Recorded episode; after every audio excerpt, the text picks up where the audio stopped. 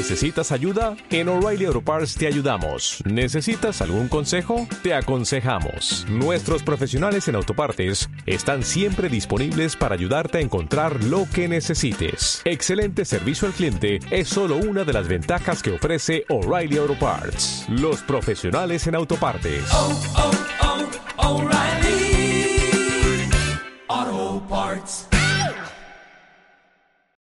Estás escuchando RBC Book, el podcast. Es momento de que relajes tus ojos y afines tus oídos. Empezamos. ¿Te sientes fatigado, cansado? Pues puede ser que tus fuentes de energía no sean las correctas. Quédate hasta el final de este episodio de RBC Book, el podcast, y descúbrelo.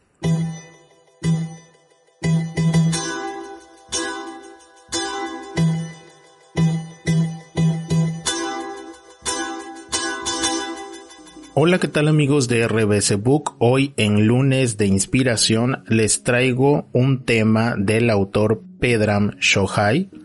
Nos dice que la alimentación no solamente es lo que ingerimos, lo comestible, sino que nuestro alimento es absolutamente todo lo que nos rodea.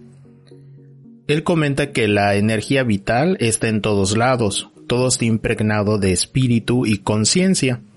Por lo tanto, estamos rodeados por la vida y la sensibilidad que rebosa en el mundo natural.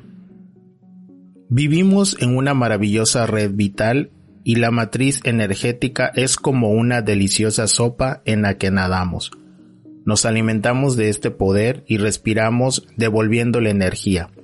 Se trata de un precioso y potente sistema de vida interconectada y de transferencia de energía hilvanado con una conciencia común. Esta conciencia común es la mente y el espíritu universal del que todos formamos parte. Cuando comemos alimentos llenos de vida, nosotros ganamos energía. Aquello que está en contacto directo con la naturaleza posee fuerzas, vibraciones, y contiene más nutrientes y mayor fuerza vital.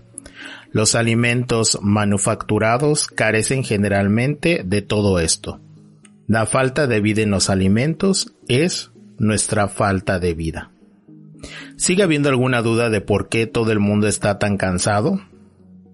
Una vez más, los alimentos nos aportan mucho más que simplemente calorías. Por supuesto, contienen nutrientes, minerales y cofactores, pero también nos alimentamos de energía positiva. La conectividad de toda forma de vida es siempre una transferencia de energía y conciencia. Nos alimentamos de la gente que nos rodea, los libros que leemos, los programas que vemos y los entornos en los que descansamos. Todos somos parte de una inteligencia universal que nos ayuda a sentirnos conectados y llenos de vida. Todo está vivo e impregnado de conciencia.